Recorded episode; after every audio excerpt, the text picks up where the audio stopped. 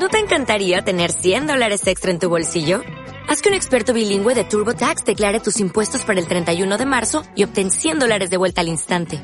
Porque no importa cuáles hayan sido tus logros del año pasado, TurboTax hace que cuenten. Obtén 100 dólares de vuelta y tus impuestos con 100% de precisión. Solo con Intuit TurboTax. Debes declarar para el 31 de marzo. Crédito solo aplicable al costo de la presentación federal con TurboTax Full Service. Oferta sujeta a cambios o cancelación en cualquier momento de Agencia Banales que el día de hoy impartirá eh, la licenciada Salma Rivera Chaín. Me voy a permitir dar lectura de su síntesis curricular. Antes que nada, pues eh, también agradecer eh, su participación. Saben que están en su casa y el día de hoy contamos con alumnos de la licenciatura en negocios internacionales, algunos alumnos de la Escuela de Derecho que agradezco aquí su participación también gente que nos acompaña en el Colbert, coordinadores y directores. Muchas gracias. Salma Rivera es licenciada en Derecho por la Universidad Cristóbal Colón, donde realizó su servicio social en el bufete jurídico de esta misma institución y se tituló con mención honorífica desarrollando el tema Procedimientos administrativos en materia de cuotas compensatorias y medidas antidoping. Actualmente es director jurídico arancelario de la Asociación de Agencias Banales, donde colabora desde hace 28 años. Sus inicios fueron como auxiliar jurídico, asesor jurídico, gerente jurídico hasta llegar a la posición actual. Así como también ha sido síndico el contribuyente por un lapso de seis años de dicha asociación. Ha sido catedrático de la Universidad Veracruzana y del Instituto Tecnológico de Monterrey en su representación de Campus Veracruz. Es especialista en materia de comercio exterior y aduanera, así como en el área de defensa fiscal, incluyendo despacho de mercancía. Como representante legal de los agentes aduanales gestiona ante Servicio de Administración Tributaria y las diversas dependencias que de esta administración derivan como son Administración General de Aduanas, Aduanas Marítimas, Administración de Auditoría de Comercio Exterior, Administración Jurídica, Administración de Auditoría Fiscal, Servicio al Contribuyente. También en tribunales en materia administrativa y fiscal, así como otras dependencias gubernamentales como la Secretaría de Trabajo y Previsión Social, el IMSS, el Infonavit, la Secretaría de Economía, la Zagarpa, la Sedena, entre otros. Eh, agradecemos la participación y le damos una, un fuerte aplauso de bienvenida. Muchas gracias. Omar, muchas gracias. Muy buenos días, tengan todos ustedes. Y bueno, antes de iniciar la cátedra, eh, pues quiero manifestarles eh, mi gran eh, gusto y placer de estar en esta universidad. De verdad que es un honor para una servidora el que me hayan hecho esta invitación. lo cual para mí significa un crecimiento personal, estar siempre frente a gente interesada en la materia y bueno, estudiantes que están forjando un camino hacia pues un futuro prometedor, como lo sé son ustedes, y más en esta institución con la cual hemos tenido una colaboración constante en la Asociación de Agentes Aduanales y he sido testigo de toda eh, pues eh, la apertura que esta universidad tiene hacia nuevos horizontes para que ustedes tengan la mejor educación y realmente, eh, pues eso es motivo de, alegría para, para mí. Lo agradezco nuevamente y espero que eh, lo poco o el tiempo tan corto que tenemos para hablarles un poco acerca de, de, nuestra institución y de la figura del agente aduanal, así como de la legislación que regula la materia de comercio exterior, específicamente el despacho de las mercancías, que es nuestra especialidad, pues sea una pequeña semilla en ustedes, ¿verdad? Para eh, poder ampliar un poco más eh, los temas que ustedes eh, pues tengan o estudien en, en su carrera. Y bueno, también ponerme a sus órdenes para que cualquier situación, duda, pregunta o apoyo que requieran, pues a través del licenciado Omar, con mucho gusto estamos para, para atenderlos allá en Veracruz, los recibimos en, en el momento en que ustedes quieran. Eh, realmente será un gusto poder apoyarlos y bueno, durante el desarrollo de esta plática, pues también pueden interrumpirme en el momento que gusten. Lo ideal sería que avanzáramos y al final hacer un, foro de preguntas y respuestas, pero eh, de todos modos cualquier situación que tuvieran duda, con mucho gusto la, aclaramos en ese momento. Y bueno, eh, el tema que, hoy venimos a, a tratar, como les comentaba, pues es acerca de nuestra institución, que conozcan un poco lo que significa o lo que es la Asociación de Agentes Aduanales del Puerto de Veracruz, eh, cómo trabajamos, quiénes somos, quién es el agente aduanal y eh, pues un pequeño eh, pues bosquejo de lo que son las disposiciones que regulan la materia de comercio exterior. Entonces, si me lo permiten, vamos a dar inicio para para ir avanzando un poco. Este, sí, por favor, si me ayudan con, la presentación. Bueno, eh, quiero hacer una pequeña presunción.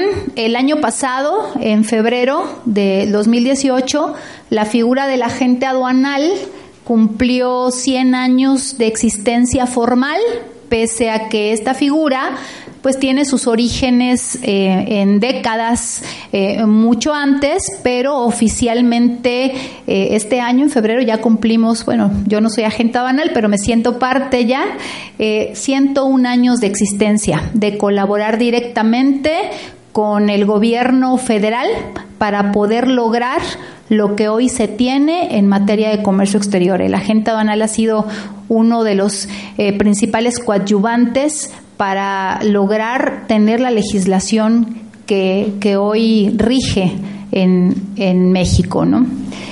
La que sigue, por favor. Bueno, ¿quién es un agente aduanal? No sé si alguien tiene alguna idea sin leer la, la, lámina que me pudieran decir que, cuál es su impresión de lo que es la figura del agente aduanal. ¿A qué le suena? A ver por acá. No, tú, tú. Pues, sin leer, sin leer. Supongo que es aquel que se encarga en las exportaciones e importaciones de, específicamente algún puerto. Sí, eh, de hecho es, la es una figura jurídica que está contemplada en ley aduanera, eh, que se entiende es una persona física, ¿verdad? Que eh, lleva a cabo, como bien lo mencionaste, pues todas las operaciones de importación y exportación de mercancías. Es bien importante eh, tener en cuenta que un agente aduanal no es un funcionario público, no depende del gobierno, ¿verdad? No trabaja directamente para las aduanas. Es un particular, es una persona que tiene una concesión otorgada por el Servicio de Administración Tributaria para poder ejercer como tal. Es un poco como lo es los notarios públicos, que no son funcionarios, son particulares, pero están eh, actuando a través de una patente aduanal. Entonces, bueno, la ley aduanera nos define que es la persona física, como se los acabo de comentar, autorizada por el SAT mediante una patente para promover por cuenta ajena el despacho de mercancías. ¿Por qué por, cuenta ajena? ¿Por qué sería? A ver, por ejemplo, ¿tú qué piensas? ¿A quién representaría un agente aduanal? Fácil, fácil, lo, acababa de, lo acaba de decir otro cliente, otro que está mediante, yo que voy a exportar me Exacto. Así es, el, al importador o al exportador, ¿verdad? Eh, quienes importan o exportan realmente un producto no es el agente aduanal. El agente aduanal es un gestor, ¿verdad? Que va a encargarse de los trámites para la importación y exportación. Pero realmente quien importa y exporta es el propietario de las mercancías, es la persona a nombre de quien se van a hacer estas operaciones. El agente aduanal es un, es un prestador de servicios, es el que va a llevar a cabo las gestiones para estos efectos. Nadie más puede hacerlo más que un agente aduanal. Hoy existen otras figuras en la ley, como es un representante legal de los importadores o exportadores, y pueden nombrar a cualquier persona, siempre y cuando trabaje para ellos. Sin embargo, pues para estos efectos se necesita tener una especialización. ¿Por qué? Porque todos los errores que deriven de un despacho recaerían directamente en un importador o en un exportador. Por eso es que, bueno, existe esa figura del representante legal. Pero realmente se opta siempre por contratar un agente aduanal porque el importador y el exportador y el agente aduanal comparten responsabilidades. Entonces, eh, eh, y además es un especialista en la materia, provoca que sus productos se puedan importar o exportar de manera ágil y fluida, lo que a veces no sucede cuando se contrata a un representante legal, más que nada por la falta de capacitación para poder ser un agente aduanal. Y también hoy en la ley aduanera existe una figura que se llama agencias aduanales, que es lo mismo, solo que son personas morales las que harán las funciones, siempre respaldados por un agente aduanal. Nada más que no les comento mucho de esa figura, porque esta entró en vigor el año pasado, sin embargo no hay reglas para su funcionamiento. Y a pesar de que es un tema que mm, costó trabajo que se incluyera en la ley aduanera, pues nuestro gobierno actual trae por ahí unos proyectos de reformas donde todo lo que hoy tenemos y de lo que les voy a hablar posiblemente pueda cambiar totalmente. Entonces, es importante que tengan el antecedente, no sabemos qué va a pasar, pero eh, toda esta estructura del comercio exterior está en proceso también de un, de un cambio. ¿sí? La que sigue, por favor. Muchas gracias. Es el video. Bueno, este, les voy a transmitir un video acerca de la figura del agente aduanal a fin de que ustedes conozcan un poco más el antecedente histórico. Es cortito. Aquí le doy play.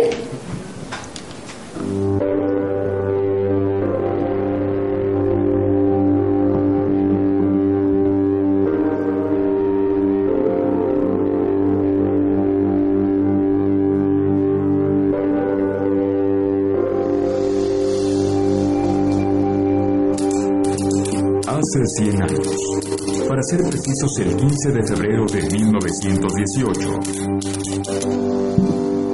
El entonces presidente de la República, Venustiano Carranza, firmaba el decreto que daría vida jurídica a los agentes aduanales. Convencido de que esta figura jugaría un rol clave en la protección de la seguridad nacional, la recaudación de impuestos en las aduanas y la competitividad de los importadores y exportadores, la necesidad de facilitar el intercambio de bienes, garantizar la seguridad y de contar con personal especializado en trámites aduaneros y aduanas, se convirtieron en los cimientos de la profesión del agente aduanal.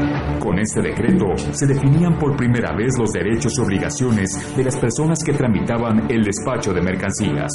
Basta decir que antes de la entrada en vigor del decreto, las actividades relacionadas con las operaciones del comercio exterior las llevaban a cabo casas comerciales, comisionistas, representantes de firmas extranjeras y consignatarios de buques, quienes adicionalmente a sus labores en navieras realizaban importaciones por cuenta propia y de terceros. Ellos eran el antecedente directo de los agentes aduanales, pero con la ausencia de un elemento clave, garantizar el Estado de Derecho, porque la disposición porfiriana en materia aduanera se estableció únicamente con la finalidad de beneficiar a las grandes transportistas extranjeras, dejando en desventaja los intereses de la seguridad nacional, del fisco federal y de los importadores y exportadores mexicanos. Por eso, al emitir el decreto de 1918, el presidente Venustiano Carranza realizó un acto de Estado y no simplemente una reglamentación administrativa. Esta historia, nuestra historia como agentes aduanales, no tendría cabida sin la evolución del sistema aduanero mexicano y la consolidación del Estado moderno. Recordemos que en 1821, con el fin de la independencia de México, las aduanas pasaron a depender del Ministerio de Hacienda y se publicó el primer ordenamiento jurídico en materia aduanera. Para 1827, contábamos ya con un nuevo mandato que establecía que el valor de las mercancías debía de ser determinado por un perito, en ese entonces los consignatarios establecidos en los puertos. Con el paso del tiempo, los requisitos que debían cumplirse para el desaduanamiento de las mercancías y el pago de aranceles iba cada vez más en aumento, publicándose en marzo de 1887 el primer procedimiento para el despacho de mercancías. Por ello, el nacimiento de la figura agente aduanal podríamos situarla alrededor de 1885, adquiriendo valor jurídico y siendo reconocido como coadyuvante del Estado en febrero de 1918, 33 años después. Hoy por hoy, el agente aduanal es una figura que existe en la mayoría de los países del mundo, aunque no con las mismas responsabilidades que tiene México, donde su importancia es clave en el desarrollo del comercio exterior que representa el 65% del Producto Interno Bruto. Y al igual que en los Estados Unidos y Japón, los agentes aduanales de México operan el 95% de las importaciones y exportaciones, recaudando además el 75% en total del IVA nacional. Los agentes aduanales hoy somos aliados estratégicos del Estado, responsables de incrementar la competitividad y de poner a México a la vanguardia del comercio exterior. Nos hemos convertido en el eslabón que une a la iniciativa privada con el sector público y en especialistas en materia aduanera y logística, que velamos por la seguridad y facilitación comercial, garantizando así el Estado de Derecho. Son 100 años de ser y formar parte del progreso de nuestro país. 100 años de profesionalismo y compromiso con los mexicanos. 100 años impulsando el desarrollo competitivo y seguro del comercio exterior en México. Somos orgullosamente agentes aduanales. Somos CARI.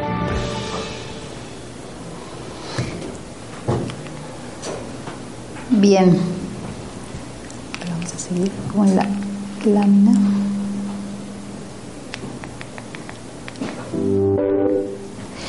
Bueno, eh, como pudieron observar, el agente aduanal, y se los comentaba al inicio de la plática, pues eh, tiene muchos años de existir y no se denominaba como tal, sino hasta que se oficializó a través de un decreto constitucional.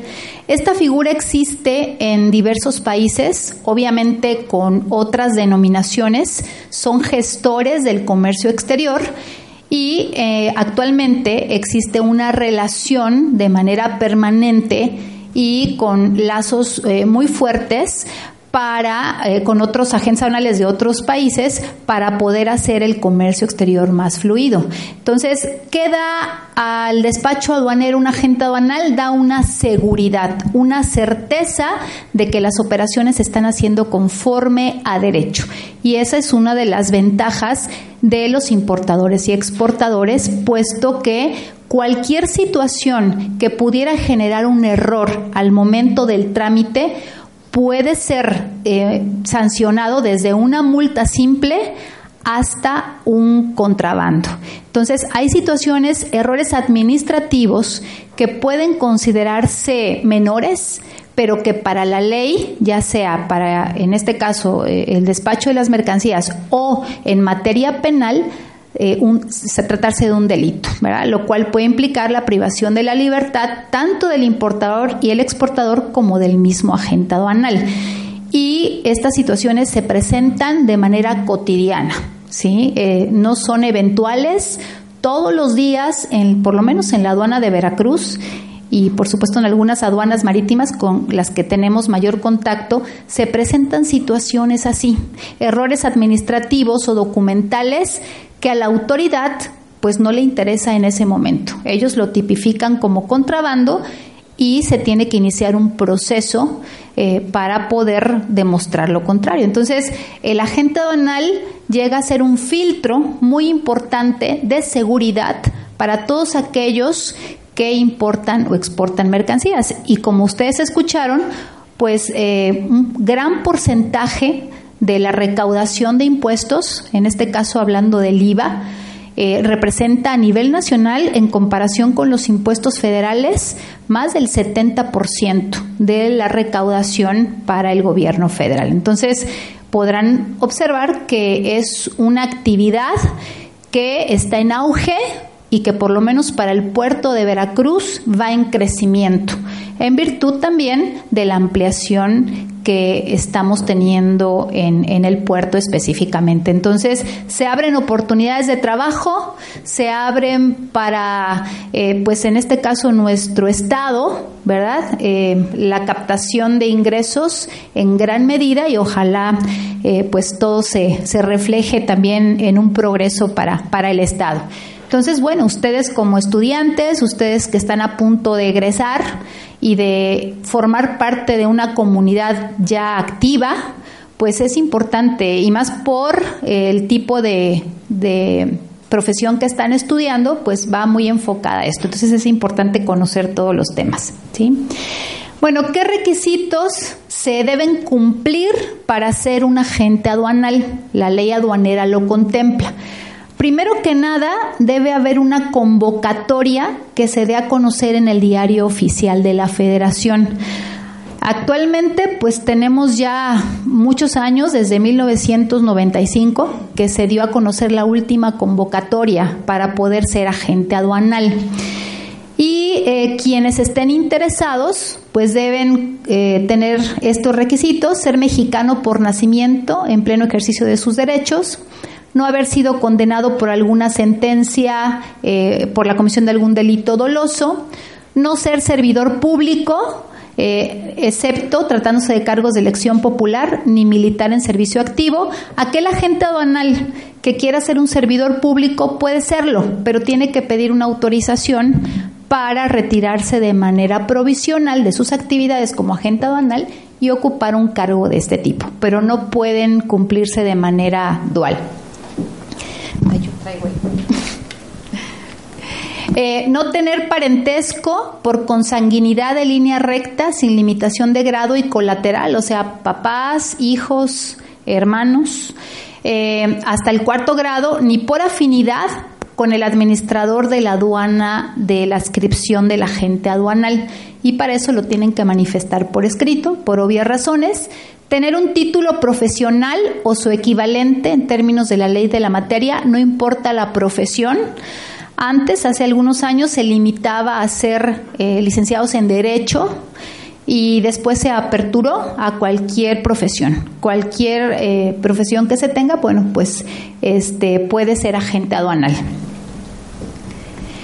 Tener experiencia en, materia aduanera mayor de cinco años, lo cual se comprueba fácilmente. Con una carta, estar inscrito en el Registro Federal de Contribuyentes y estar al día en el cumplimiento de sus obligaciones y aprobar un examen de conocimientos que practica la autoridad aduanera, así como un examen psicotécnico que se lleva a cabo también por parte del SAT. Entonces, bueno, podrán observar que los requisitos son fáciles de cumplir mientras se tenga un conocimiento y una experiencia en lo que es el despacho de las mercancías y que exista una convocatoria, la cual, de acuerdo al gobierno actual, indican por algunas manifestaciones que se han hecho eh, en algunas eh, entrevistas y en algunos medios, que ya van a volver a hacerse convocatorias para todo el que esté interesado en ejercer esta función de agente aduanal.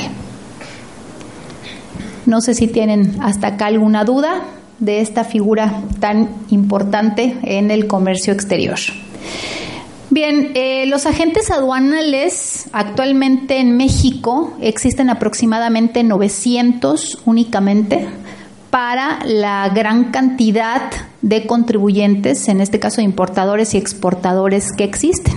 Entonces, eh, pues el esquema de trabajo es bastante amplio para los agentes aduanales, precisamente por, por la gran cantidad de trabajo que se tiene, son solo 900 agentes aduanales y ellos tienen el derecho de poder sustituir sus patentes a sus familiares o a cualquier tercero que esté interesado y que cumpla los requisitos que mencionamos anteriormente.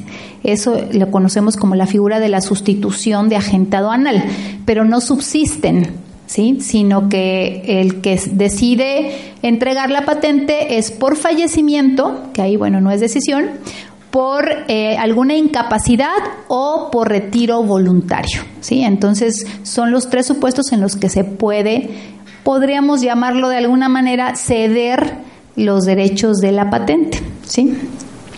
Y bueno, todos estos agentes aduanales se encuentran, eh, los que así lo deciden, por supuesto, asociados a nivel nacional en una confederación que se denomina Confederación de Asociaciones de Agentes Aduanales de la República Mexicana, eh, con las siglas CAREM y que es la matriz a nivel nacional y los contactos con las autoridades en forma directa y a su vez eh, pues eh, las asociaciones de agentes aduanales que existen en cada estado eh, tienen como parte de pues sus socios obviamente a los agentes aduanales. Entonces es una cadenita.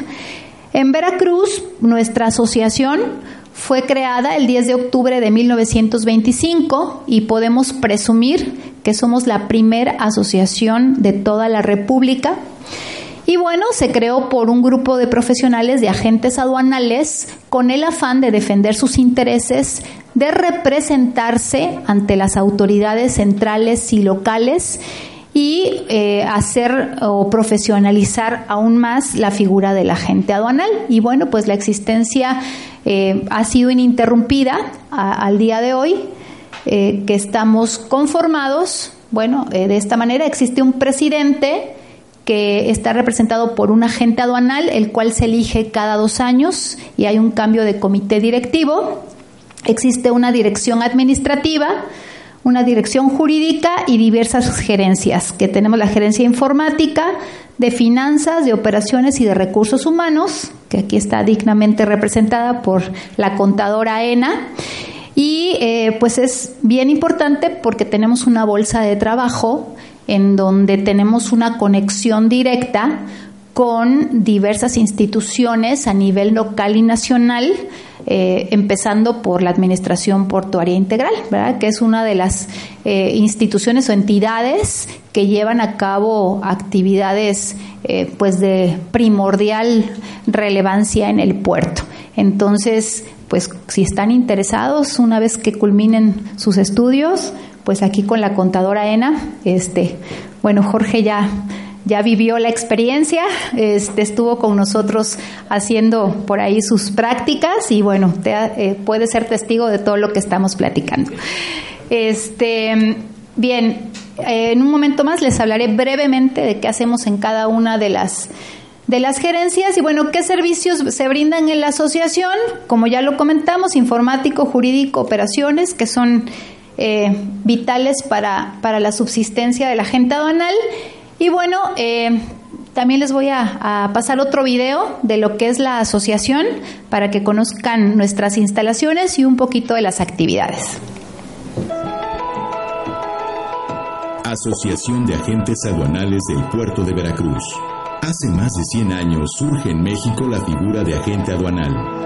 En este devenir histórico se crea la Asociación de Agentes Aduanales del Puerto de Veracruz, con fecha 10 de octubre de 1925, con el propósito de preservar sus intereses comerciales y el de sus clientes misma que en la actualidad se ubica como la más antigua del país y una de las primeras fundadoras de la Confederación de Agentes Aduanales de la República Mexicana en 1938. Nos encontramos a la vanguardia en los servicios que otorgamos a nuestros asociados con el objetivo de impulsar la conversión a la modernidad y a la mejora continua, entre los cuales se encuentran informática, asesoría en prevalidación y validación de pedimentos, administración de los medios electrónicos de comunicación, apoyo en justificación de pedimentos, cálculo de contribuciones al comercio exterior y generación de informes estadísticos de las operaciones, para facilitar a los socios el acceso a los adelantos tecnológicos de la aduana del siglo XXI. Jurídico arancelario. Asesoría y defensa jurídica en todas las instancias. En materia fiscal, aduanera, arancelaria y de comercio exterior en general. Asimismo, gestión para la emisión de criterios reformas y aclaraciones para brindar certeza jurídica, agilidad y seguridad en los procesos ante diversas autoridades en temas laborales y administrativos, a fin de salvaguardar el bienestar legal de nuestros asociados. Operaciones. Asesoría oportuna en la cadena logística y ruta crítica del despacho aduanero. Apoyo en la elaboración y trámite del gafete aduanal. Así como intervención con las distintas autoridades, organismos y empresas portuarias a favor de los intereses de los agremiados. Recursos Humanos. Centro de Evaluación en Competencias Laborales. Cursos de capacitación. Aplicación de pruebas psicométricas y evaluaciones psicotécnicas para los aspirantes a mandatarios de agente aduanal. Bolsa de trabajo y servicios especializados para atender las necesidades de factor humano de las agencias aduanales. Finanzas, planeación, control y optimización de los recursos para la adecuada administración financiera interna. La Asociación de los Agentes Aduanales del Puerto de Veracruz somos un aliado de los exportadores e importadores, ya que integramos a los agentes aduanales más reconocidos, los cuales con su amplia experiencia facilitan las actividades de comercio exterior. Aplicamos las mejores prácticas internacionales en la materia logrando como beneficio una reducción de costos, mayor eficiencia en los tiempos logísticos y un estricto cumplimiento de la ley en los trámites de exportación e importación. Constituimos un elemento de transparencia y coadyuvante de la autoridad para dar certeza jurídica a todas las operaciones comerciales internacionales realizadas. Asimismo, los agentes aduanales de la Asociación de Veracruz brindamos servicios complementarios como transporte, almacenaje, asesoría legal, seguros y financiamiento. Asesórese con los profesionales para que sus mercancías se puedan importar o exportar de manera ágil, legal y segura. Asociación de Agentes Aduanales del Puerto de Veracruz. Los expertos en comercio exterior.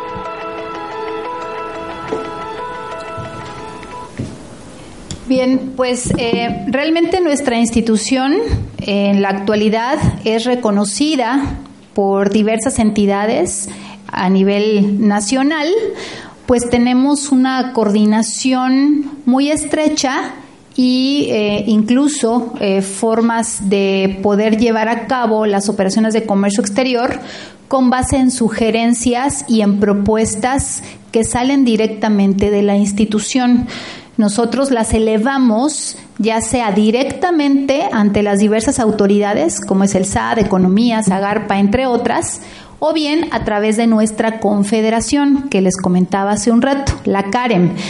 Entonces, eh, bueno, hoy por hoy tenemos eh, diversos proyectos ya en la Cámara de Diputados y de Senadores para promover reformas tanto a la ley del IVA como a la ley aduanera.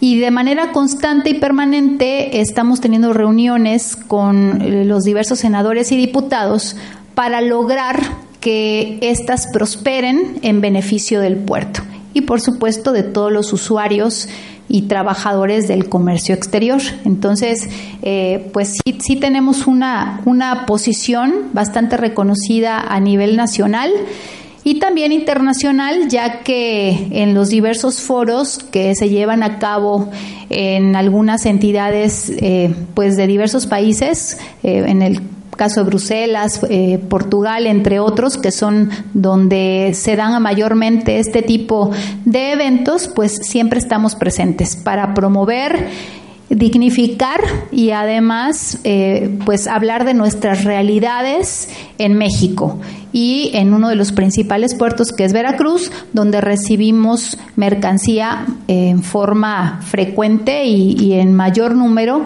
de eh, por parte de Europa entonces nuestros lazos con, con, los diversos países de la comunidad económica europea y de la asociación este, europea de donde están conformados diversos países, pues es muy estrecha, precisamente por la gran cantidad de productos que ingresan de, estos países. ¿sí?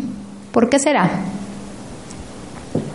que Veracruz es uno de los estados, bueno, o puertos que recibe mayormente un número eh, pues de manera este, grande por parte de Europa. Por ahí que está muy risueño nuestro compañero, tú. Luego nos compartes tu alegría. ¿Por qué crees que Veracruz sea de los puertos en México que recibe mayormente mercancía de Europa?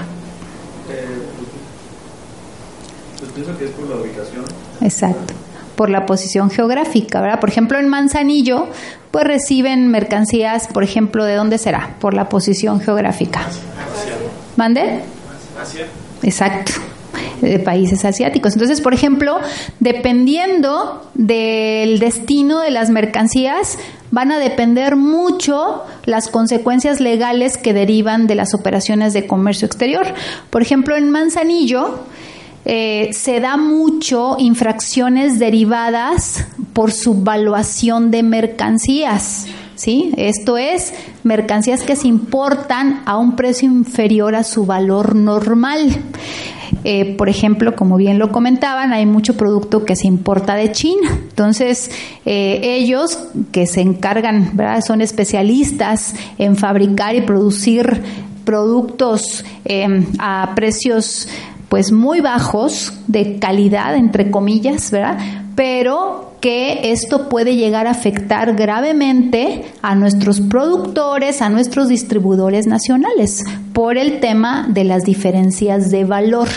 Entonces, eh, en ese puerto, el, mayor número de infracciones y sanciones que se llegan a dar es precisamente por eso, ¿verdad? Porque la incidencia de la internación de productos a precios muy bajos y que además están tipificados eh, de alguna manera también como delitos, pues se da por allá. Y aquí en Veracruz, lo que nos pasa muy frecuente es con relación a los cambios en la identificación de las mercancías. ¿Por qué? Porque el mayor número de mercancías que se importan son productos químicos. Entonces, son productos de difícil identificación que requieren de análisis de laboratorios para saber exactamente de qué se trata. Entonces, eh, se da mucho el cambio de fracciones arancelarias por la identificación de los productos. O también omisión de contribuciones porque los certificados de origen que se expiden en Europa en muchas ocasiones vienen con errores graves que provocan que las preferencias arancelarias que tiene un producto para importarse a territorio nacional no se, no se pueda comprobar por los errores que tienen los documentos que se expiden en Europa. Entonces, es todo un proceso y dependiendo del tipo de, de, aduana de que se trate, es el tipo de situaciones que se presentan. Por eso les decía que la asociación tiene una participación muy importante porque nuestra función es darles a conocer precisamente a las autoridades todo lo que en la vida real se presenta en el día a día. Bueno, eh, quisiera saber si para, para saber este, el valor de las mercancías que tienen, tienen que utilizar diferentes tipos de pedidos, Así es, muy buena pregunta. Efectivamente, existen dos eh, supuestos en los que tú puedes saber el valor de una mercancía. El Servicio de Administración Tributaria, a través de algunas unidades de inteligencia que tienen, eh, se encargan de hacer una averiguación acerca del valor de los productos dependiendo, por supuesto, desde su elaboración hasta los procesos de compra-venta. Entonces, existe una resolución publicada en el Diario Oficial de la Federación que se llama precios estimados. No sé si ustedes han escuchado hablar de ello. Entonces, en las reglas de comercio exterior que emite el SAT, viene un anexo donde se ubican todas las mercancías que se importan a un precio inferior a su valor normal. Entonces, el SAT dice, si tú importas una mercancía que está, cuyo precio es inferior al que yo te estoy dando a conocer, por ejemplo, hablemos de un textil que de acuerdo a esa resolución, su valor normal no debe ser inferior a 300 pesos el metro, Cuando tú importas esa tela a México y en la factura están dándote un valor de 100 pesos el metro, entonces ya estamos dentro de un supuesto de subvaluación. ¿Qué hace el SAT? El SAT dice, mira, yo no te voy a impedir que tú importes esos productos a ese precio. Sin embargo, mientras yo averiguo si esa subvaluación se debe a que tú me quieres defraudar o se debe a que el proveedor te dio un descuento por pronto pago o tal vez te dio un, un precio eh, pues preferencial porque eres un comprador asiduo o porque a lo mejor se trata de una remesa o de un producto que ya no cumple las especificaciones, pues te lo da un valor inferior. Entonces, eso tampoco está prohibido, es parte de una transacción. Lo que el SAT busca es que no querramos meterle un gol, ¿no? Que no haya fraudes aduaneros. Entonces, mientras se investiga esa situación, es decir, si es un fraude el que me quieres cometer o efectivamente ese es el valor, tú tienes que garantizarle al SAT a través de una fianza la diferencia entre los 300 pesos y los 100 que vienen facturados. Entonces tú le tienes que dar una garantía por 200 pesos. Esa garantía tiene una vida de seis meses. Si en esos seis meses el SAT no te comprueba una mala fe o un dolo, se cancela la garantía y tu operación sigue. Sin embargo, si se encuentra que hay un dolo, lo que hace es a cobrarse a lo chino o a lo cochino esa diferencia, ¿verdad? ¿Para qué? Para evitar que haya esas diferencias de valor y entonces afectar a los productores. Esa es una forma. La otra forma es a través de las llamadas cuotas compensatorias. No sé si las han escuchado este, también. Eh, estas se inician a petición de parte, es decir, cuando una empresa ve que existe otra que está importando un precio inferior a su valor normal y que le está afectando en forma directa, va a economía y le dice, oye, yo quiero que investigues a esa empresa y a ese proveedor extranjero porque están aprovechándose y enviando productos a nivel inferior. Entonces lo que hace la Secretaría es investigar, inicia todo un proceso de investigación, que es un proceso antidoping, se le llama, y entonces al final del día, cuando termina la investigación, ellos establecen una cuota compensatoria, como su nombre lo dice, para compensar las diferencias entre el valor que te están vendiendo y lo que realmente cuesta un producto. Entonces, esa es otra forma que tiene el SAT también. Y bueno, cuando demuestra que si hay una subvaluación, pues se comete un delito, ¿verdad? Obviamente, y además me debes contribuciones y multa por la omisión de contribuciones y no importando todas estas sanciones, te embargo las mercancías en forma definitiva. Entonces tiene diversas consecuencias el importar a un precio inferior al valor normal, lo cual es común en todas las aduanas, en Veracruz se da, por supuesto, pero de con mayor este, frecuencia en países que importan de Asia. Cuando eso, tú puedes... Cuando pasa eso, este, tú puedes sacar el producto, o sea, cuando tienes un precio inferior, ¿lo puedes sacar o lo tienes que dejar en aduana? Se queda en la aduana. Y pagas, y pagas la diferencia. Así es. Bueno, si se comprueba que tú en forma dolosa pretendías introducir el producto a un precio inferior, entonces te embargan la mercancía en forma definitiva, te cobran la omisión de los impuestos que se hayan generado y las multas correspondientes. Y además, si el monto del omitido excede el millón de pesos, se convierte en delito, ¿verdad? Aquí la autoridad, si tú pagas las diferencias, tiene la posibilidad de determinar que no haya una querella, es decir, te perdona por pagar. Sin embargo, esa discreción, si la autoridad dice que no, entonces se inicia un proceso penal, aparte de todo. Ahora, si tú con esa diferencia eh, procedes al pago de las, en este caso, de las diferencias que se hayan eh, establecido, y le demuestras a la autoridad que esa diferencia no se debió a un dolo, te liberan tu embarque. Es todo un proceso legal. Gracias. Sí, no al contrario. ¿Alguien más? Entonces, bueno, son situaciones que se dan en la vida real y que todos los días eh, estamos pugnando porque estos procedimientos sean lo más ágil posible, ya que les puedo decir que sí hay buena fe. Los importadores y exportadores de mercancías, pues lo que buscan es hacer crecer sus negocios, eh, dan fuentes de trabajo, eh, realmente hay una intención noble porque sus productos se posicionen. Desgraciadamente, en materia fiscal, aduanera, no existe, como en el caso de la materia penal, pues algunas situaciones que menoscaben las sanciones.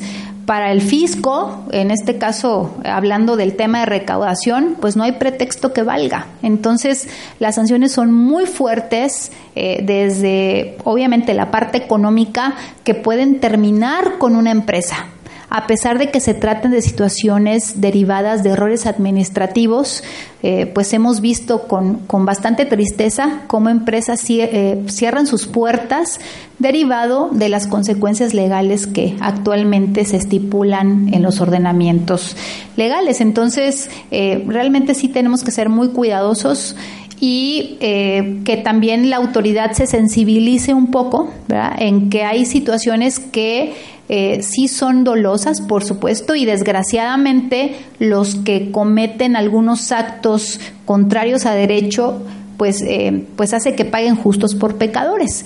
Pero eh, es muy triste ver cómo hay empresas que terminan sus actividades por no poder solventar las consecuencias que se generan por, por estos errores simples, ¿verdad? Entonces, bueno, nuestra misión es esa, sensibilizar a las autoridades. Y bueno, continuamos. Eh, les decía que dentro de las funciones de la asociación, pues es mantener al día a todos nuestros asociados y de manera indirecta a los importadores y exportadores de todo lo que se va dando diariamente en el comercio exterior. Eh, a diferencia de, otras materias, eh, hablando del derecho, como el penal, eh, civil, administrativo, etcétera, pues las reformas no son tan constantes.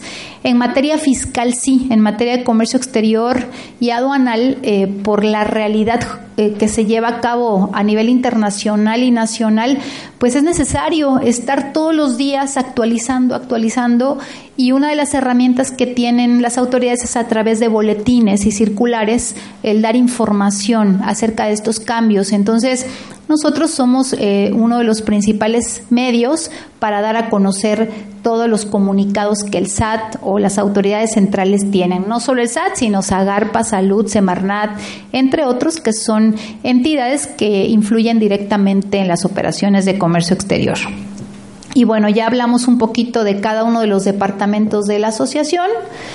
El, área operativa que tiene relación directa con las navieras, con las terminales, con los transportes, eh, la logística en general, el área de informática que está encaminada a mantener actualizados los sistemas porque hoy por hoy el SAT, y bueno, también lo podemos presumir de sexenios anteriores, eh, es en México es de los pocos países donde todo es electrónico.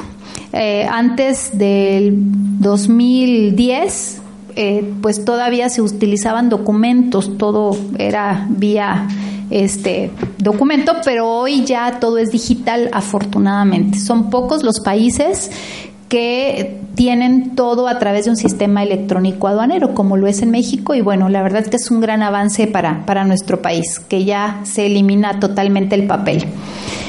Eh, y bueno, el departamento jurídico del cual ya hablamos, en donde también, bueno, además de asesorar, de capacitar, de mantener al día a toda la gente que tiene el contacto con el comercio exterior, pues también elaboramos eh, toda la defensa jurídica cuando se dan casos como los que platicamos, desde presentar unos simples alegatos ante las autoridades aduaneras para desvirtuar las infracciones hasta llegar a lo que es eh, pues el amparo que es el último escalón del proceso legal y este pero bueno los apoyamos en, en todo ello a nuestros asociados como lo platicamos y bueno este, eso es con relación a los departamentos que integran la asociación y bueno, cada agencia aduanal, ¿verdad? De manera individual en sus oficinas cuentan con estos departamentos. Claro, en, en menor proporción y hay una interacción directa con nosotros, pero en la asociación lo manejamos de una manera general porque somos los principales orientadores de ellos.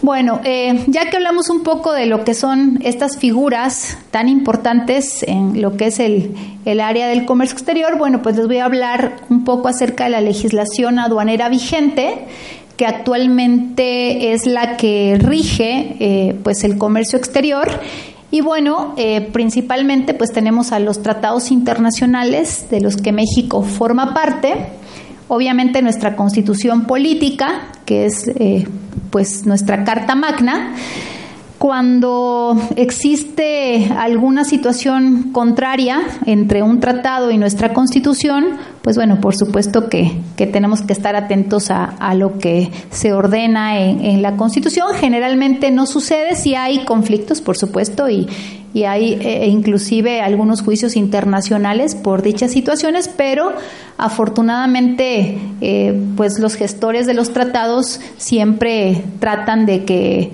haya una que sean acordes a lo que rige nuestra Constitución, ¿no?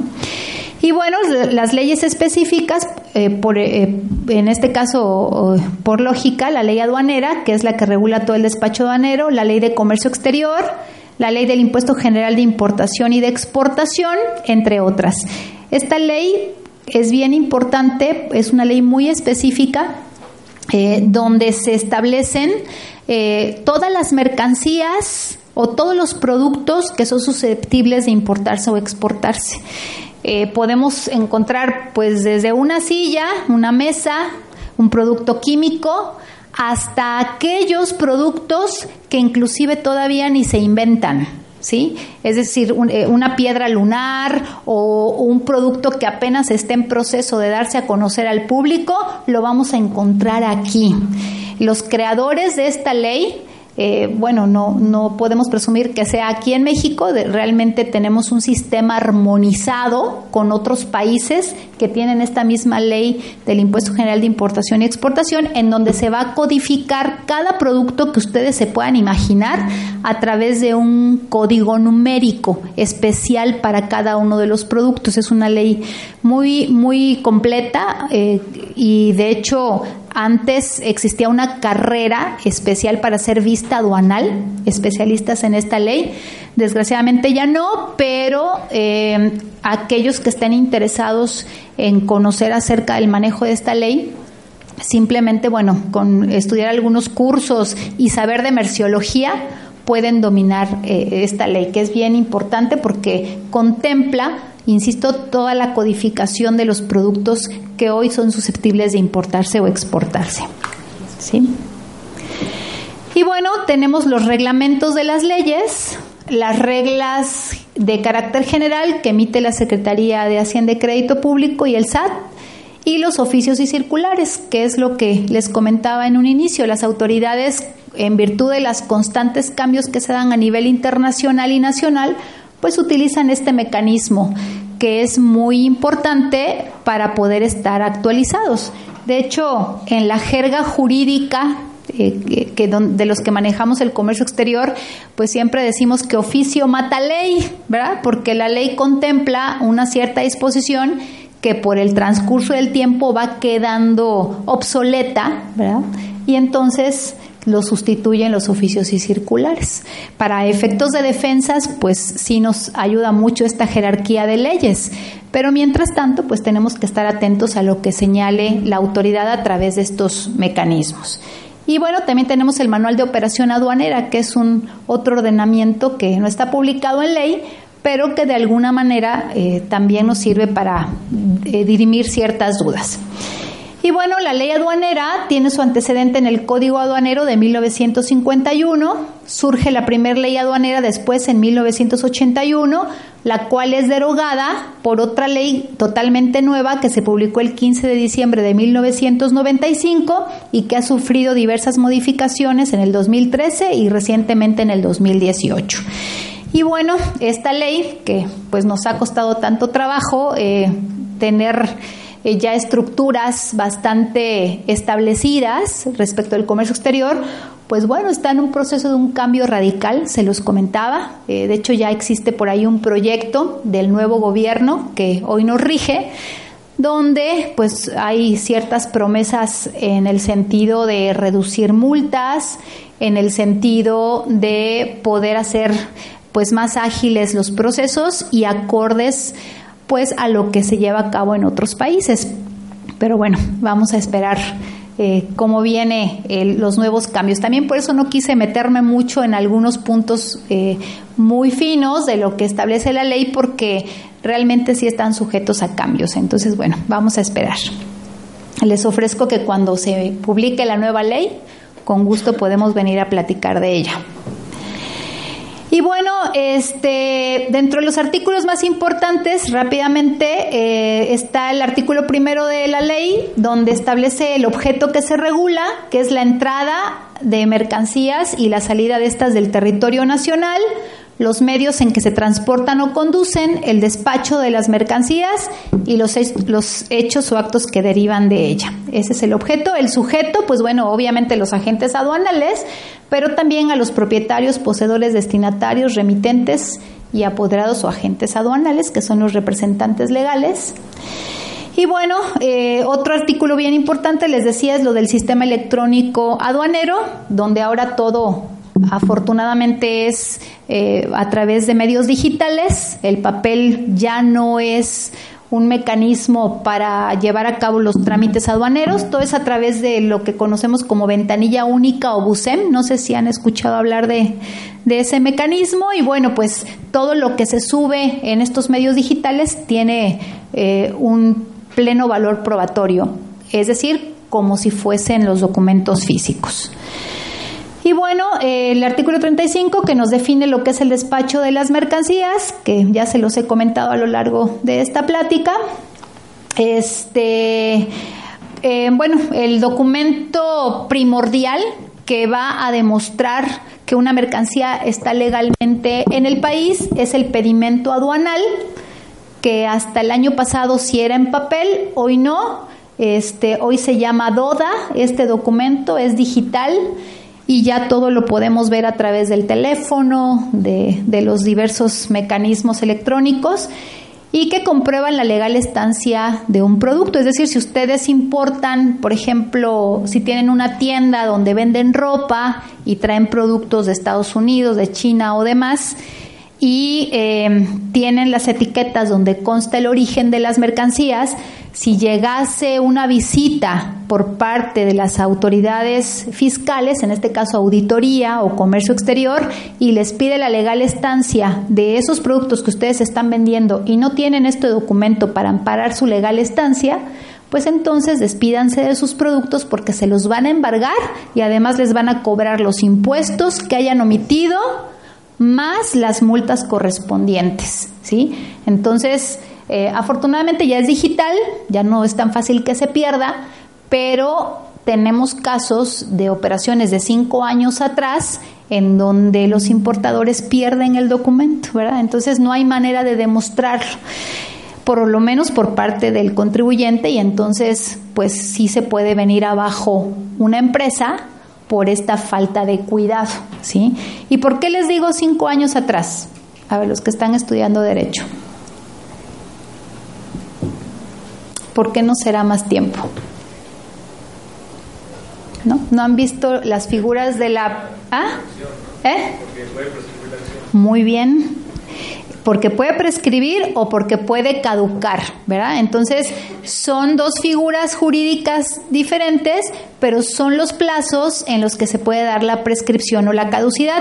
La, caducidad es el, tiempo en el que la autoridad tiene para ejercer sus facultades de comprobación y la prescripción es el tiempo en el que la autoridad tiene facultades para ejecutarte. Entonces, todo lo que haya sido cinco años atrás, pues ya caduca o prescribe. Entonces, es bien importante, como bien lo comentas, pues todo lo que no tiene, no ha pasado cinco años, sí debemos tener toda la documentación que acredite la legal estancia de los productos. Bien, bueno, ya hablamos de la transmisión electrónica, de la información. Este, existen diversos documentos que son obligatorios para ah, llevar a cabo el despacho de las mercancías. Realmente necesitaríamos por lo menos unas tres sesiones para platicarlos de manera eh, muy general, pero este, dentro de los más importantes están aquellos que comprueban el cumplimiento de regulaciones no arancelarias, como son permisos de salud, de Sedena, de Zagarpa, entre otros. Eh, por ejemplo, en el caso de Sedena, que regula todo lo que son armas y explosivos, si ustedes como estudiantes se van a hacer una maestría al extranjero y resulta que les gusta el tiro o la caza y adquieren un arma en el extranjero, eh, y después se regresan a México con su homenaje o su equipaje de estudiantes y traen un arma en su maleta que no tiene un permiso por parte de Sedena, pues despídanse del arma, pero no solo de eso, sino de su libertad, porque pueden perderla por no traer un permiso de una autoridad como esta. Entonces, eh, sí es bien importante eh, sí tener un conocimiento general de lo que se requiere, por ejemplo, en productos alimenticios, si no traemos un permiso de salud o de Zagarpa, también corremos el riesgo de perder nuestras mercancías, además que son multas muy, muy altas. Y acuérdense que el desconocimiento de la ley pues no impide que seamos sancionados, ¿verdad? Entonces, sí, sí, también son temas que se dan muy, muy frecuentemente, por lo menos en la aduana de Veracruz. Y bueno, quienes importan mercancías tienen una serie de obligaciones que tienen que cumplir y dentro de las principales pues es dotar a la gente aduanal de toda la información relativa a los productos que se van a importar. O sea, el, el, que tiene que encargarse de cumplir todos los requisitos para importar es en este caso el propietario de las mercancías. Y bueno, eh, ¿cuáles son los regímenes aduaneros a los que se puede someter una mercancía? Lo hemos comentado de manera general, importación y exportación. Sin embargo, bueno, la ley los define brevemente. Digo, obviamente es muy amplio estudiar cada uno de los regímenes y sus modalidades, pero en términos generales tenemos eh, los regímenes que son definitivos, que se dividen en importación o exportación. Importación, pues como su nombre lo dice, es la introducción de mercancías extranjeras a México y la exportación, pues es la salida de mercancías nacionales hacia el exterior. Tenemos también los regímenes temporales que se dividen en temporales de importación y de exportación. Los de importación son para retornar al extranjero en el mismo estado. Por ejemplo, cuando yo importo temporalmente una maquinaria para hacer un proceso de producción, ah, este, ya sea para fabricar un producto o, por ejemplo, en el caso de las maquilas, que confeccionan ciertas eh, prendas de vestir, bueno, pues se importan de manera temporal y retornan exactamente igual como se importaron, o bien para elaboración, transformación o reparación cuando son insumos. Sí.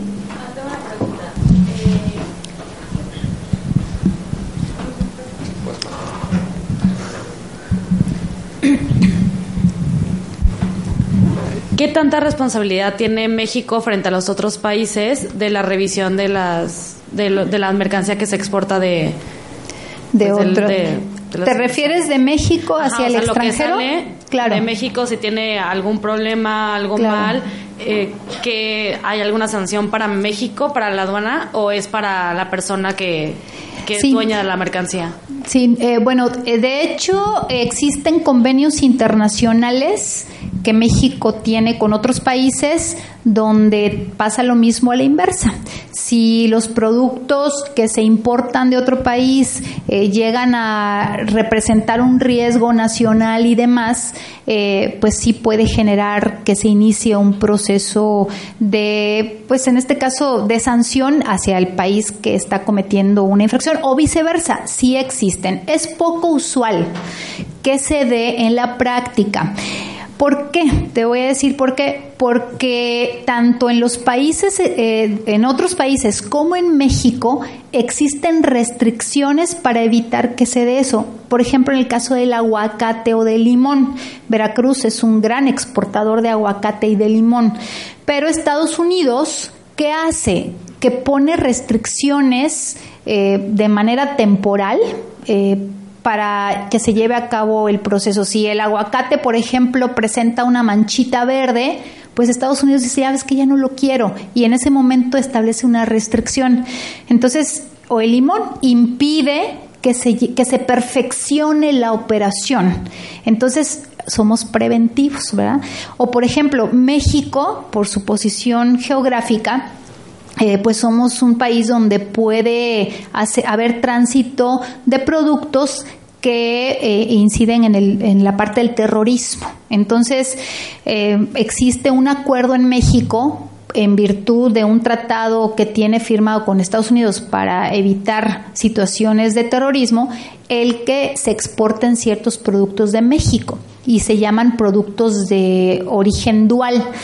Entonces, lo que hace Estados Unidos es prohibir la entrada, salvo que cumplas ciertos requisitos, ¿verdad? Este, para evitar algunas situaciones a futuro. Entonces, para hacer ciertas exportaciones necesitas ser muy cuidadoso, si no, no te dejan pasar. ¿Cuál es la sanción? Pues que te regresan el producto a México. Esa es la sanción. Si llegase a introducirse un producto a Estados Unidos que no esté permitido, la sanción va dirigida a quien lo introdujo. ¿Sí? Igual hacia México. Bien, eh, en el caso de exportación, lo mismo. También podemos exportar ciertos productos para que retornen en el mismo estado o para que se elaboren, transformen en el extranjero y ya regresen bajo ese esquema. Perdón, ya transformados. ¿sí? Eh, otros regímenes aduaneros es el depósito fiscal de mercancías. Este régimen es muy particular porque consiste en la introducción de productos a México pero que en lugar de irse directamente a las empresas, se va a un almacén general de depósito que está autorizado precisamente para este régimen. ¿Qué pasa en esos almacenes? Pues eh, se pone a la exhibición o venta las mercancías, se pueden tomar muestras, se pueden etiquetar, entre otros procesos. Por ejemplo, en el caso del World Trade Center, recibe muchos productos que se exhiben para la venta al público. Son productos extranjeros que están en depósito fiscal porque esta entidad está autorizada para poder llevar a cabo depósito fiscal. ¿Cuál es la característica? Que no hay pago de contribuciones, ni tampoco cumplimiento de regulaciones. Entonces, pues es muy usado, tiene muchos beneficios, está muy controlado porque es mercancía que está en México sin el pago de impuestos, porque tiene que retornarse al extranjero o bien cuando ya se vende, por ejemplo, alguien que está exhibiendo automóviles en el World Trade Center, eh, lo hace a través de este esquema. Cuando vende el automóvil a un nacional, este nacional tiene que hacer un pedimento, pagar los impuestos y entonces lo extrae del depósito, que en este caso es eh, esta entidad, y ya se legaliza el producto. ¿Ok? Es en ese momento. Claro, tiene muchos bemoles, pero les digo, sí sería un poco largo hablar de cada uno y sus modalidades. Tenemos el tránsito de mercancías, que es como el tránsito de personas cuando andamos de viaje, ¿no? El tránsito interno y el tránsito internacional. El tránsito interno son mercancías extranjeras que pasan, que llegan a una aduana, pasan por México y se despachan por otra aduana. Por ejemplo, cuando llega una mercancía de Europa a Veracruz, pero va a ser despachada en la frontera. ¿Verdad? Entonces lo único que pasa es, es un tránsito desde Veracruz a la frontera para introducirse directamente por allá. Y el internacional son mercancías extranjeras que pasan por México con destino al extranjero, que se usa mucho en el caso de los transmigrantes, es decir, la gente que, por ejemplo, que viene de Sudamérica, pasa por México, hace un tránsito internacional de sus productos con destino al extranjero. Algunos pues sabemos que no son tan legales, pero eh, aquí el tema es que podamos adecuarnos a lo que la ley dice. O sea, sí se puede, pero pues la gente no quiere. Y bueno, elaboración, transformación o reparación en recintos fiscalizados, que también son entidades especialmente autorizadas para que se puedan importar productos para estos efectos. Y lo que hoy conocemos como el recinto fiscalizado estratégico, que es un régimen relativamente nuevo, ya existe de hace algunos años, pero eh, se, reformó como un nuevo eh, mecanismo para introducir mercancías y bueno, consiste en el almacenamiento de productos extranjeros en unas zonas ya preestablecidas y autorizadas por el Servicio de Administración Tributaria y la Secretaría de Hacienda y Crédito Público a fin de que puedan pues llevarse a cabo una serie de actividades respecto de esas mercancías sin el pago de impuestos para después introducirse a territorio nacional. Y bueno, pues les presumo que en Veracruz ya tenemos nuestro recinto fiscalizado estratégico, se acaba de inaugurar el año pasado. y eh, existía en otros puntos del territorio nacional, como cinco había, y en Veracruz pues costó mucho trabajo, pero, pero ya tenemos, esto implica mayores fuentes de trabajo, es verdaderamente un gran logro para nuestro estado, puesto que almacena un sinnúmero de mercancías y pues parece ser que va a ser una sustitución de lo que es el régimen de depósito fiscal. Pero esto es una buena noticia para el Estado.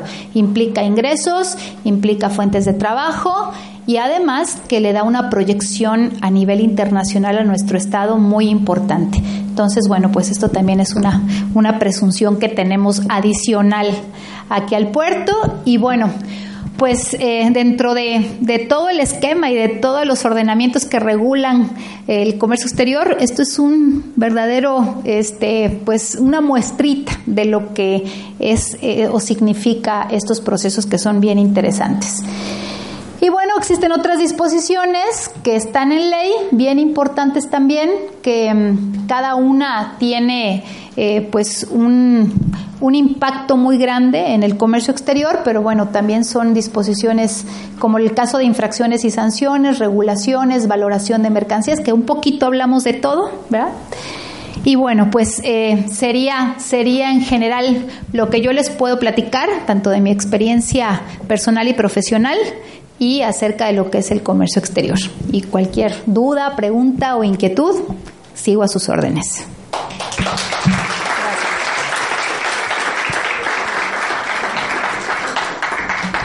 Jóvenes, abrimos el espacio para preguntas.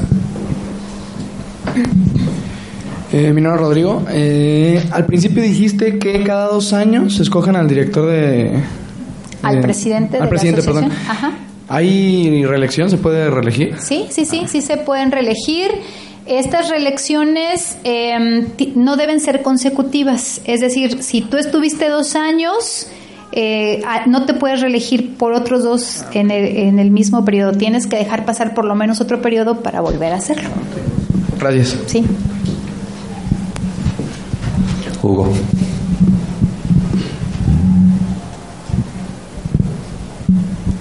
Una vez que el SAT eh, decomisa la mercancía, ¿qué procede con esa mercancía? ¿Dónde para? ¿Qué se le hace? No sé. Sí, muy buena pregunta.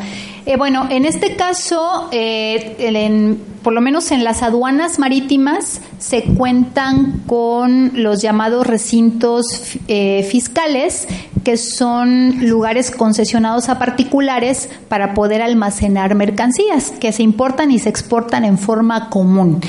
Cuando una mercancía es embargada, eh, hay dos formas, de manera provisional o de manera definitiva. Cuando es de manera provisional, es porque el importador o exportador está en un proceso de demostrar que no cometió la infracción. Entonces, mientras dura ese proceso, esos productos se almacenan en los recintos fiscales, que son, por ejemplo, algunas terminales como API, eh, ICABE, CICE, son algunas empresas que están concesionadas y ahí quedan en resguardo de la autoridad de manera indirecta, porque ellos son los que tienen que ver que el producto siga ahí y las terminales vigilan eh, la permanencia de esas mercancías. Ahora, cuando el contribuyente no se defiende o cuando pierde el asunto, pues la mercancía pasa a propiedad del fisco federal. Entonces, en ese caso, lo que hace el SAT es darle un destino, ya sea que la done, la venda o la destruya. Si esta, la autoridad decide donarla, pues bueno, obviamente busca generalmente fundaciones o eh, hacer causas eh, para el bien común o bien si son productos que se echaron a perder o que están a punto de caducar, las destruye o las puede vender al público en general. Son los diversos destinos que le puede dar un producto. Y mientras se encuentra la mercancía en resguardo, ¿quién, paga el, ¿quién paga el, almacenaje? Sí. No te quiso escuchar el micro. Bueno, este, nuestro compañero nos preguntaba que mientras están bajo el esquema de almacenamiento, ¿quién se hace cargo de ese almacenaje? Lo cual también es muy buena pregunta. Eh, resulta que eh, el almacenaje es un derecho que está estipulado en la Ley Federal de Derechos en el artículo 49 y que eh, pues se tiene que pagar directamente a las terminales o a los recintos que se encargan de almacenar mercancías y que están concesionados. Entonces, parte de ese almacenaje lo cobra la entidad que presta el servicio y otra parte pues ¿quién se lo quedará? El SAT, ¿verdad? Porque es una parte de la concesión. Entonces, en este caso, eh, cuando la autoridad aduanera te embarga el producto, si el contribuyente gana el asunto porque demostró que no había lugar al embargo y no tiene que pagar ninguna multa, ninguna, ni administrativa ni por el PAMA en sí, el, bueno, el PAMA es el procedimiento administrativo que se inicia cuando se embarga mercancía. Entonces, en ese caso, quien corre con los gastos es la autoridad aduanera, porque tú desvirtuaste completamente la infracción. Pero si el importador, por ejemplo, gana y procede la liberación y tiene que pagar una multa, aunque sea de un peso, una multa administrativa por una presentación extemporánea, etcétera, entonces todo corre a cargo del importador o el exportador. No sé si me explico.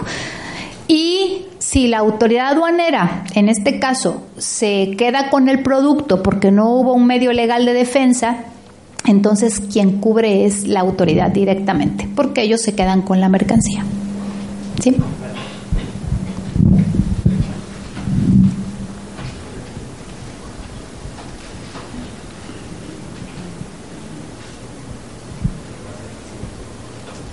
no sirve. Este, una vez sancionado y todo eso, el que hayan cubierto, bueno, cubierto la, la multa y todo, el importador puede seguir exportando mercancía y todo eso. Sí, claro, por supuesto. Eh, existe actualmente un requisito para importar mercancías que es estar inscrito en un padrón, en un padrón de importadores general o sectorial. Entonces, cuando tú cometes infracciones, ya sea que te defiendas, que las pagues y demás, mientras tu padrón esté vivo, tú puedes seguir importando y exportando. No hay ningún problema. No obstante, hay algunas infracciones que dan lugar a la cancelación del padrón de importadores. Por ejemplo, cuando tu domicilio fiscal no es localizado, que el SAT te hace una visita y no te localiza, te cancelan el padrón. O inclusive, por ejemplo, cosas tan, podríamos decir, ridículas como no presentar una declaración mensual. Si el SAT se da cuenta que incumpliste ese requisito, te puede cancelar también tu padrón. Entonces, cancelar o suspender. Cancelar es en forma definitiva, suspender es en forma provisional y entonces ya no puedes importar esa es una situación que sí genera pues mucha molestia para estos contribuyentes. Cuando es una suspensión que es temporal, cuando tú subsanas esa situación que dio lugar a la suspensión, automáticamente te lo reinstalan y ya puedes volver a importar. Pero si no, entonces ya quedas cancelado para siempre. Para efectos de exportación, no hay padrones, hay para el tequila, por ejemplo, para el café, que son productos que tienen denominación de origen. Y lo mismo, si tú cometes una infracción que en la ley esté tipificada como cancelación del padrón, pues se suspende. Lo que muchas empresas hacen es que, bueno, tienen una cierta razón social, ¿verdad? Y si te suspenden, lo que hacen es crear una nueva muchas veces y bueno, se reactiva, pero ese proceso también es largo.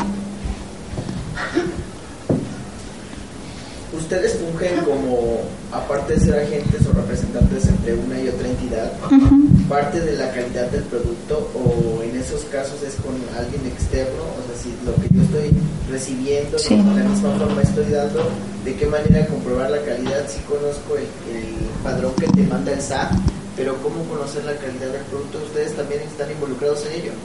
Sí, eh, bueno, indirectamente. Eh, el experto que conoce la mercancía y que sabe qué se está importando o exportando es el dueño, es el propietario, ¿verdad? Él es el que tiene que tener todas las características físicas del producto, este, cualitativas, químicas, entre otras cosas, ¿no? Entonces, ellos a la gente aduanal le dan todas las especificaciones del producto a través de certificados de análisis, a través de empresas externas, como bien lo comentas, que son eh, pues conocedoras de ese producto y dan dictámenes que le sirven a la gente aduanal para poder clasificar el producto y poder determinar valores y demás pero realmente son a través de, gente externa porque pues con el universo de mercancías sería muy difícil tener la certeza de cada producto. Sin embargo, el agente aduanal tiene el derecho de poder hacer una revisión de los productos antes del despacho. Sí. Primero creo que eras tú, ¿verdad? Perdón. Por ejemplo, ustedes también como agentes aduanales infracciones. Sí, por supuesto. Entonces, si es así, ¿qué tipo de infracciones son y como qué multas generan? Muy bien. Bueno, en el caso del agente aduanal, este es responsable de todo lo que declara en el pedimento, que es el documento que vimos, porque el único que puede llevar a cabo pedimentos es el agente aduanal, o sea, es el único que puede elaborarlos, nadie más. Entonces, todo lo que se declara en ese pedimento, el responsable es el agente aduanal y también de las regulaciones no arancelarias.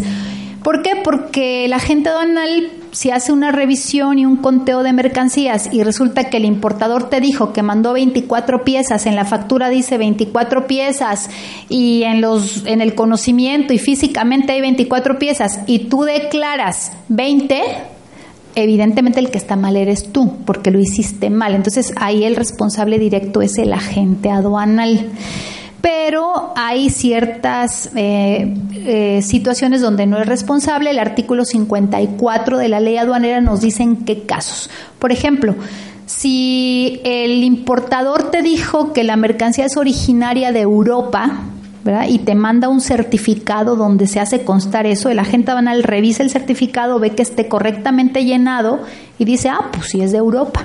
Pero resulta que físicamente en una etiqueta escondida dice Made in China. Entonces ahí la responsabilidad se comparte, porque el importador no le dijo que el producto venía de China, Sí, me explico. O sea, es cada caso concreto. Entonces ahí la ley dice que la responsabilidad es para el importador. Entonces, dependiendo de cada caso, es un sinfín de situaciones que se pueden presentar. Pero en general es de lo que declaras en pedimento. Pregunta va dirigida sobre. Nos comentó que el gobierno tiene en mente reformas a la ley aduanera. Este, saber si el gremio ya tiene identificado qué le gustaría cambiar o reformar la ley aduanera. Sí, eh, efectivamente, afortunadamente nos dan esa posibilidad de dar a conocer, pues como les decía yo al principio, ¿no? las realidades que hoy por hoy tenemos en los puertos de México y sobre eso solicitar reformas. La ley de hoy, eh, a pesar de que es muy buena y clara, establece procedimientos muy complicados, procedimientos que hacen muy tortuosas las operaciones de comercio exterior. Eh, y lo que estamos pidiendo al gobierno federal es que simplifique, que tenga más confianza.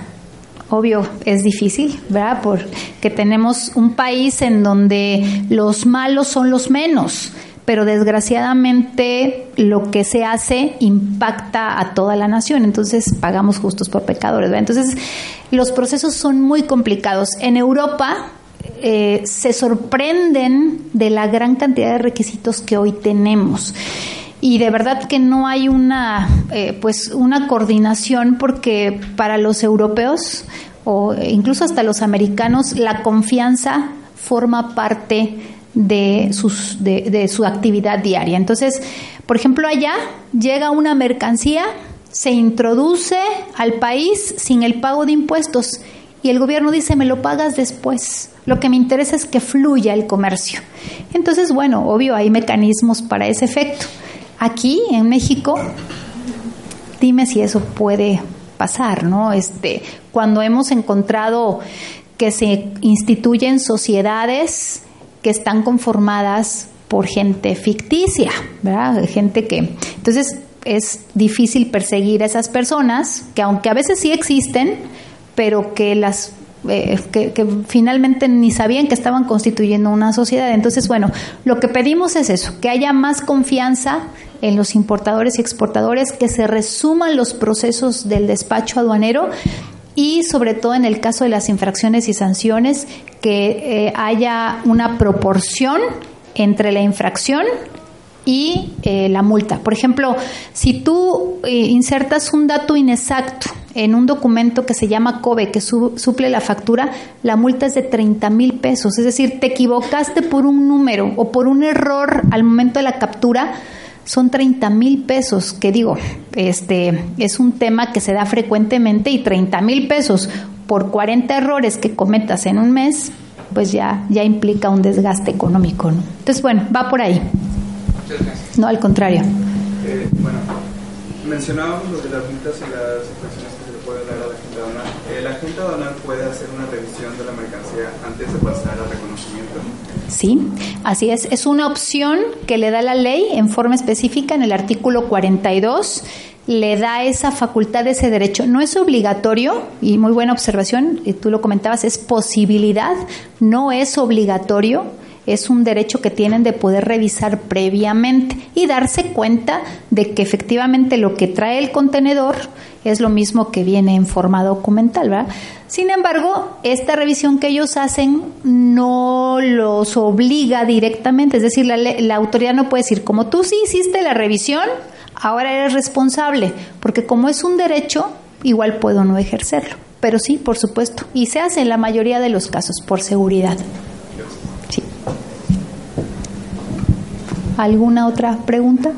Hay actos en los que interviene la agente aduanal, por ejemplo, donde se importan vehículos, helicópteros y demás, o productos donde tú abres el contenedor y no puedes ver qué hay más adentro, ¿no? Porque eh, por la cantidad, por la falta de posibilidad de maniobra, porque a veces son productos químicos donde se requieren empresas especiales y demás, pero escondidos pueden venir ahí ciertas cuestiones irregulares que la agente aduanal o el importador no sabe, ¿no? A veces se siembran en el trayecto. Entonces en la aduana existen los rayos X y los rayos gamma, que son, eh, pues como su nombre lo dice, mecanismos para poder detectar mercancía que no se pueda ver a simple vista. Entonces, bueno, se inician investigaciones por parte de PGR, pero pues ni el agente aduanal ni el importador pueden en ese momento responder por un delito porque pues la mercancía siguió todo un trayecto desde su lugar de origen hasta que ingresa a territorio nacional y ahí pudieron haber pasado mil cosas con, con los productos, ¿no? Por ejemplo, acabamos de tener un embargo de una mercancía de contrabando, de una exportación de una empresa que fabrica este eh, productos, eh, bueno, no quiero decir la marca, pero papas sabritas, ¿no? Entonces, eh, son contenedores que se van al extranjero sobre todo a supermercados donde hay muchos mexicanos, porque lo que se exporta son sabritones, este los que tienen chilito, ¿cómo se llaman? Los taquis y los no sé qué, ¿no? Entonces, porque obviamente pues es lo que la gente busca. Entonces, bueno, es de manera frecuente pero la gente se las ingenia para poder hacer situaciones ahí incorrectas. se detectó dentro de la, mayoría de las bolsas, o sea, las bolsas normales venían en las cajas selladas, ¿no? Y todas las demás también. Pero los perros, que son parte de lo que utilizan las autoridades para poder detectar la presencia de drogas, pues comenzaron a inquietarse y dijeron, pues aquí pasa algo. Entonces bajaron todo el contenedor con las bolsas y pues no había absolutamente nada. A veces en las paredes de los contenedores vienen impregnadas sustancias prohibidas y a veces eso es lo que detectan los perros. Y bueno, hacen un examen de las paredes para ver si es eso y pues no encontraban nada. El caso es que a un vista se le ocurre abrir las bolsas y pues nada, que ahí junto con las papas abritas venía el producto enchilado, ¿verdad? Entonces, eh, prohibido, por supuesto. Entonces, pues se confisca totalmente eh, la mercancía porque son mecanismos que utilizan para poder hacer este tipo de operaciones. Por ejemplo, hemos tenido importaciones de tiburón donde en las panzas del tiburón pues viene la droga, viene el producto, en, calentadores de agua, ¿no? en, los, en las partes donde viene el accionar para que se prenda el piloto, pues también ahí hay partes muy pequeñas donde se introduce de manera este pues ilegal y, poco a poco el producto. Entonces son cosas que un agente aduanal en una revisión no puede observar, ¿no? No puede estar abriendo todas las bolsas de papitas, ni te imaginas que adentro vienen los paquetes de, de marihuana, de cocaína, entre otros productos ilegales. Entonces, bueno, esto solamente es a través de los rayos gamma, este, rayos X de los binomios, lo que son los, los perritos, ¿no? que detectan la presencia de mercancía ilegal. Y ahí, pues, ¿cómo te das cuenta? No hay manera. Entonces, bueno, son situaciones que también se presentan de manera cotidiana y se da uno cuenta también de la gran agilidad mental que existe para, para hacer este tipo de, de actuaciones, ¿no? Se envidia, debería de ser para lo bueno, ¿no? Deberíamos utilizar ese ingenio para, para lo bueno, que por supuesto también se usa. Este, tenemos eh, pues buenas noticias con estudiantes, incluso veracruzanos. Acabamos de tener por ahí unos premios de robótica de estudiantes de Coatzacoalcos. O sea, sí se usa también para lo bueno, pero pues también para las cosas este, maliciosas, pues el ingenio es bastante amplio. Pero bueno, aquí la idea es contribuir a que tengamos un país cada vez mejor, cada vez más honesto, en donde trabajemos de tal manera que nos equiparemos con la actividad que llevan. No es por comparar con otros países, ni mucho menos, porque también se da las situaciones, pero eh, lo importante es que haya confianza, que, que, otros países nos tengan confianza, que internamente exista confianza y esto de fluidez, pues no solo al comercio exterior, sino a todas las demás actividades que, que involucran pues una actividad profesional. ¿Alguien más jóvenes? ¿No? Bueno, pues agradecemos, licenciada Salma, por su participación. Vamos a hacer entrega un reconocimiento. Muchas gracias. Damos un aplauso a la licenciada Salma, por favor. Y vamos a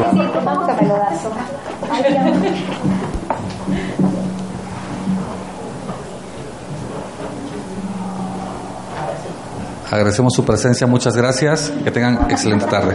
Hasta luego. Ah, gracias. Muchas gracias a todos. Sí, qué amable, ¿eh? muchas gracias. Qué lindo. Ay, wow, qué orgullo, muchas gracias. Sí, estudiante. Ah, bueno,